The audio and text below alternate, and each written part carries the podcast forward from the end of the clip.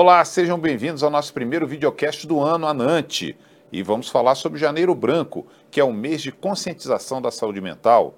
E, logicamente, para falar sobre isso, convidamos o professor Sérgio De Luca. Ele é médico do trabalho e especialista sobre esse tema, e também autor do livro Fatores Psicossociais e Saúde Mental do Trabalho. Doutor Sérgio, seja bem-vindo. Eu já vou lhe perguntar: o que é ter uma boa saúde mental? Bom, antes de mais nada, eu gostaria de agradecer a todos, agradecer a Nante por essa oportunidade e a você também, Valdir, pelo prazer de eu ter que responder as suas perguntas. É, uma boa saúde mental, né, antes de mais nada, é ter uma. A gente tem que entender que a formação do nosso aparelho psíquico, ela vem desde o nascimento e depende do ambiente, do grau de afeto recebido desde a infância, boas ou ruins, é, e que irão contribuir para a nossa personalidade. É, já na idade adulta, as experiências de trabalho contribuem para a nossa identidade. Então, ter uma boa saúde mental é ter uma boa estrutura de personalidade e de identidade que nos dê equilíbrio para enfrentar essas variações é, e essas constantes mudanças na vida e no trabalho. A própria Organização Mundial de Saúde, Waldir, define saúde como a situação de bem-estar físico, mental e social. A saúde, então, é da pessoa, ou seja, ter ou não saúde está relacionado com a subjetividade do sujeito, com as suas crenças, seus valores e os aspectos culturais. Então, Saúde é algo intrínseco e autônomo da pessoa e só é possível se ser, ser avaliado pelo próprio sujeito.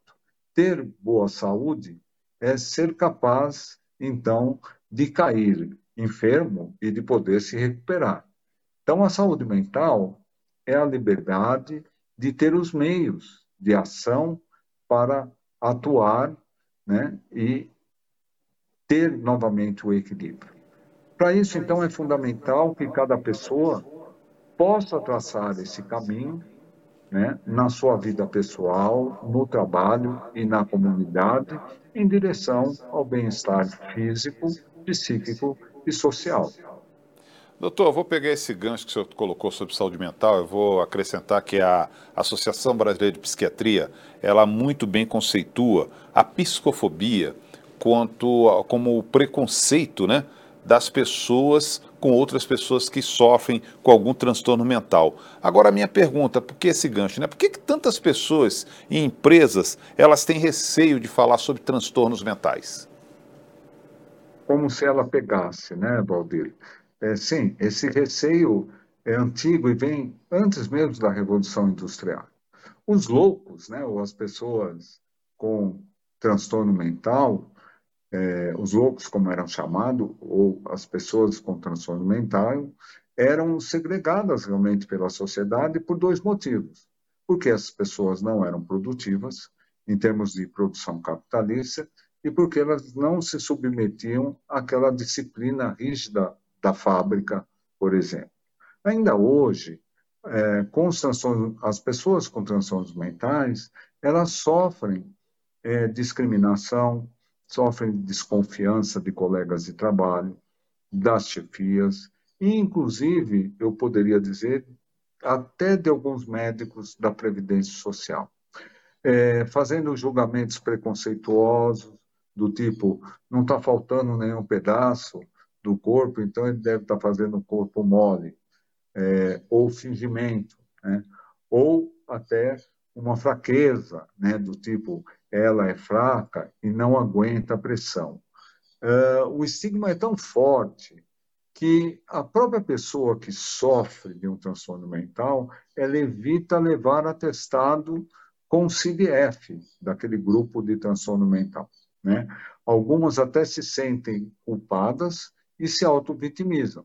Temos que falar muito sobre isso, é, em conversas, em palestras e cursos, porque o transtorno mental é uma doença como qualquer outra e que a pessoa não escolhe. E sobre esse tema, temos que envolver também não só os empregados, mas também os sindicatos, as lideranças, as empresas, os médicos e, em particular, os médicos do trabalho. Doutor, quando a gente fala de transtorno mental, de saúde mental, nós não podemos esquecer de uma palavra chamada estresse. Né? Aí a minha pergunta: como a pessoa, como a empresa pode identificar o estresse e quais são os fatores que desencadeiam o estresse? Muito bem. É, primeiramente, eu vou falar que existem é, questionários que identificam é, as, as, as causas desencadeantes de estresse. Mas antes de falar sobre isso, eu gostaria de, de dizer que o estresse é talvez uma das palavras mais mencionadas na literatura científica e também na mídia. É um termo que todo mundo fala, pouco se discute e que, de fato, né, é, é, ela surgiu, é um termo antigo que surgiu da década de 50, mas esse conceito está sempre em constante evolução. Né? O estresse não é uma doença, e sim uma reação fisiológica que é mediada por hormônios frente a situações novas que todos nós vivenciamos né, no dia a dia e que pode provocar mal-estar ou desconforto ou até sofrimento. Como a perda de uma pessoa querida, ou vir a ser demitido, se sentir ameaçado, são situações de estresse que nos faz reagir para podermos voltar àquela situação de equilíbrio novamente. Entretanto, para que as situações sejam desencadeadoras de estresse, é necessário que elas sejam percebidas ou reconhecidas como estressoras pelos sujeitos. O que é estresse para algumas pessoas não é para as outras, pois depende da experiência e dos recursos de cada um e de sua capacidade de resistência, ou que a gente chama de resiliência. Né? Então, quando eu reconheço como uma situação estressora, eu irei reagir. Né? É, é, essas reações, né, vou reagir, vou lutar ou vou fugir. Uh, ou usar a minha experiência para resistir. Se é repetido todos os dias e eu não tenho mais condições de lutar ou resistir, aí pode vir o esgotamento. E esse esgotamento, devido ao estresse crônico no trabalho, é conhecido, por exemplo, como síndrome de burnout. Ok, doutor. E claro que o estresse ele prejudica e muito o andamento do trabalho em qualquer organização, em qualquer empresa. Agora a pergunta: como que tanto o empregador quanto o empregado, tá? Eles podem gerenciar o estresse? Então, é, primeiro, é, a gente tem que pensar, né? que as manifestações de estresse elas estão então relacionadas com a nossa história de vida e as nossas experiências. Isso vale nas situações de trabalho e fora dele.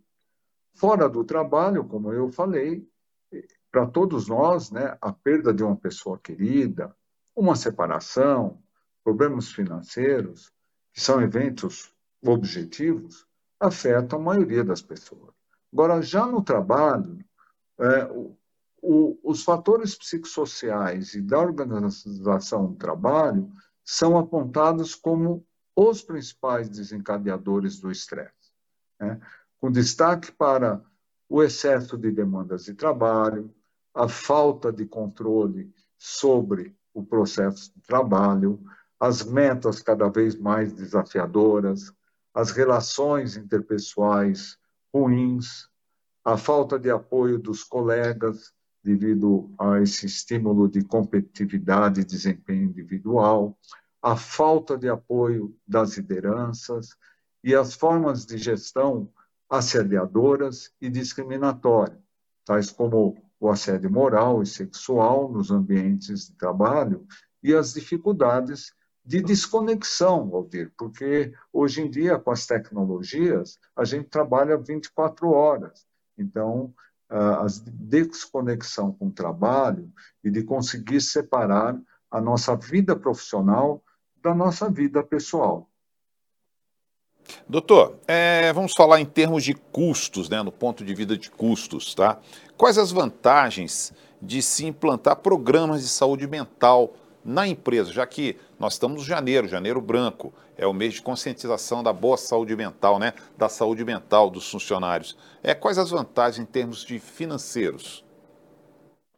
Olha, primeiro, por que que é, a primeira coisa é dar o direito né, à desconexão e as empresas, seus gestores respeitarem isso, porque aquelas pessoas que conseguem a necessidade do afastamento né, psicológico do trabalho, é, é, elas conseguem se recuperar e, é, e elas vão ser mais produtivas no horário de trabalho. Então, essa é uma questão fundamental. Né? A segunda coisa é que é, quando as organizações elas conseguem implantar uma política de saúde mental mais abrangente, com promoção, preservação da saúde e tratamento das pessoas que adoeceram, ela também tem uma grande vantagem, porque as pessoas que uh, estão é, mais sadias, elas não vão uh, procurar os, os serviços ou o, o, plano médico, e isso faz com que elas uh, reduzam a sinistralidade do, do plano de saúde e você economiza também esse custo. Além disso, elas também vão se tornar, como já mencionei, mais produtivas. Então, assim, é, portanto, a, a empresa ela precisa conhecer a cadeia de estresse daquela organização em particular, fazer esse plano para eliminar os fatores em que eu já mencionei, em função dessas prioridades é, que ela avalia. Então, assim, eu, o, programa de saúde mental ela deve oferecer esse atendimento psicológico individual, é importante, assim como terapias integrativas de yoga, meditação, mas é, é importante não ficar só no indivíduo. Né? Essa ação coletiva de eliminação dos fatores psicossociais faz com que é, ela consiga reter os talentos e as pessoas com mais saúde e bem-estar, né, ela realmente são mais produtivas. Então, eu, eu, eu, não vejo nenhuma desvantagem, eu só vejo é, vantagens e ainda acho que o sucesso desse programa depende do protagonismo de todos os responsáveis, né? em especial da participação também do médico do trabalho e demais profissionais de saúde. É isso. Doutor, muito obrigado. Nós estamos chegando ao final do nosso podcast. Lembrando que esse material ele também vai ser na versão áudio para o videocast nas principais plataformas de áudio aqui da ANANT. E, logicamente, eu não vou encerrar sem as suas considerações finais. Muito obrigado pela sua participação nesse nosso primeiro videocast, podcast do ano. A palavra é sua, doutor. Olha, eu que, que agradeço, depois de problemas de conexão que, eu tive aqui com a minha internet, no fim deu tudo certo, o Valdir é uma pessoa muito experiente, e eu queria estimular né, é, as empresas, sinceramente, a, a, a implantarem programa, de, de estimular também os empregados a pedirem ajuda, de responderem ativamente, com sinceridade, às enquetes sobre fatores psicossociais que podem causar estresse, das lideranças das empresas oferecerem ajuda, poderem diminuir esse estigma é, a, que são estimulados a, sobre a saúde mental, né? E lembrando, para finalizar, que uma empresa sustentável é aquela que tem um ambiente saudável e de bem-estar para as pessoas que lá trabalham. Muito obrigado. Muito obrigado, doutor Sérgio Luca, por a sua participação. Nós estaremos de volta em mais uma edição do seu videocast, podcast Anante. Até lá.